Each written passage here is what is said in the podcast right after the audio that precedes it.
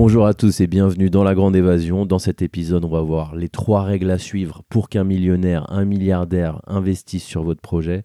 Quelles sont les trois règles à suivre si vous avez une idée de business mais que vous n'avez pas de financement pour la développer? Ça peut donc vous servir si vous faites face à vos proches, à un banquier, à des investisseurs ou même à la télé si vous passez sur Shark Tank ou dans la version française de l'émission. Voulez-vous devenir mon associé? Spoiler alert, je préfère l'américaine. Pour ceux qui ne connaissent pas le seul et unique, impitoyable mais aussi toujours élégant Kevin O'Leary, c'est irlandais. Kevin O'Leary, c'est un investisseur redoutable, c'est aussi un critique culinaire, un photographe amateur qui rate jamais une occasion de nous rappeler pourquoi il est surnommé Mr. Wonderful. On commence tout de suite avec les trois règles en question. Première règle, est-ce que tu peux articuler ton idée ou ton projet en moins de 90 secondes? Ça doit être facile à comprendre même pour un enfant de 10 ans.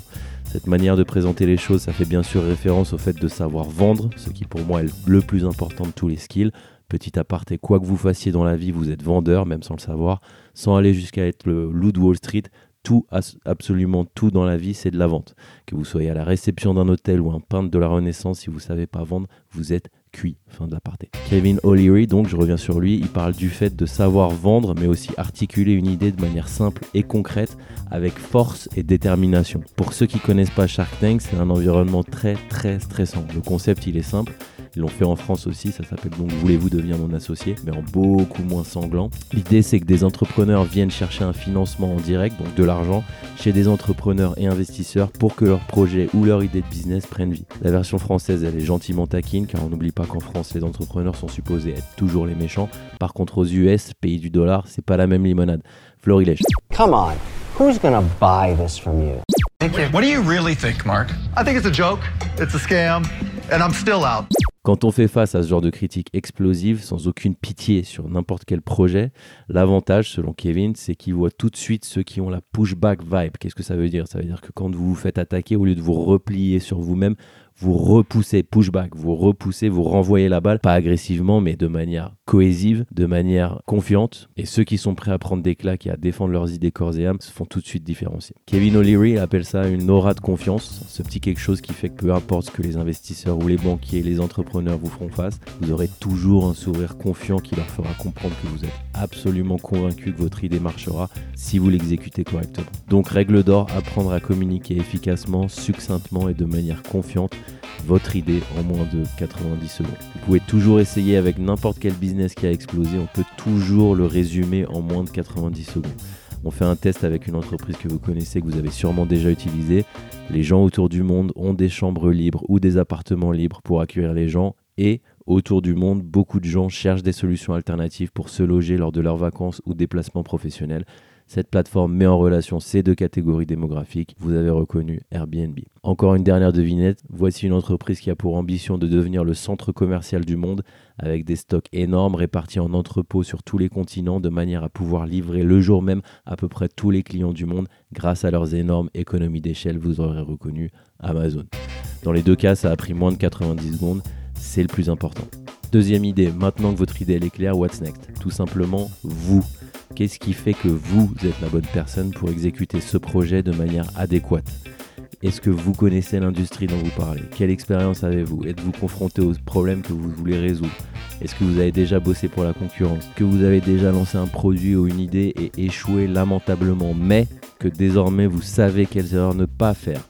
Cherchez à prouver par des faits, non par des envies et des rêves, pourquoi vous et votre équipe, vous êtes les personnes parfaites pour ce business si vous l'exécutez correctement. Dans une équipe, c'est important d'avoir des talents différents au lieu d'en avoir des similaires. On le voit souvent avec les startups, on a souvent un visionnaire du type Steve Jobs et un commercial type Jeff Bezos qui s'allie pour tout faire exploser. Si vous avez ces deux choses, donc les deux premières règles, première règle, bonne idée, deuxième règle, bonne équipe, vous êtes déjà devant 90% des projets. C'est pas si dur que ça à mettre en place. Mais voilà la troisième règle, celle qui tue tout le monde et sans quoi rien n'est possible, les numéros. Tout simplement les chiffres. Vous devez absolument connaître les chiffres de votre business. Qu'est-ce que je veux dire par là? Tout simplement, quand vous allez faire face à des banquiers et des investisseurs, ils vont vous poser ce genre de mitraillette de questions. Quelle est la taille du marché? À quelle vitesse grandit le marché? Quelle est la marge brute de rentabilité? Quelle est l'analyse du seuil de rentabilité? Qui sont vos principaux concurrents et comment vous différenciez-vous d'eux? Quel, est votre avantage concurrentiel unique? Comment avez-vous validé la demande pour votre produit ou service? Qui est votre client cible, etc., etc., etc. Vous devez être prêt à répondre à ces questions en un clin d'œil, sinon vous allez vous faire crucifier. Et pour une bonne raison, vous avez les deux ingrédients les plus importants sans la recette. Sans une analyse chiffrée, un business plan et une étude de marché solide, ne perdez pas votre temps, vous ne lèverez pas un million d'euros, mais plutôt tous les sourcils des gens autour de la table pour leur avoir fait perdre leur temps. En conclusion, bonne idée plus bonne exécution plus numéro, c'est la formule magique. Cogitez bien sur ces trois éléments, c'est la recette du succès. Lorsqu'on demande à Kevin O'Leary l'importance qu'il accorde entre la personne qui lui présente une idée et l'idée en elle-même, il répond 70% sur la personne et 30% dans l'idée. Donc personality goes a long way, la personnalité c'est vraiment très important, soyez vous-même, ayez confiance en vous et lorsque vous êtes devant des gens pour lever des fonds ou les convaincre d'investir en vous ou dans votre projet, n'oubliez pas la règle d'or. Dites-leur pourquoi et comment ils vont devenir très riches grâce à vous. Le reste, croyez-moi, ça n'a pas d'importance. Merci d'avoir écouté La Grande Évasion et à la semaine prochaine. Si vous pensez que l'épisode peut intéresser quelqu'un, foncez, lui envoyer le lien. Si vous avez des questions, n'hésitez pas à m'envoyer un message, je laisserai un lien en description. Et d'ici là, restez connectés. Je suis Naïm Terrache et le but, c'est la grande évasion.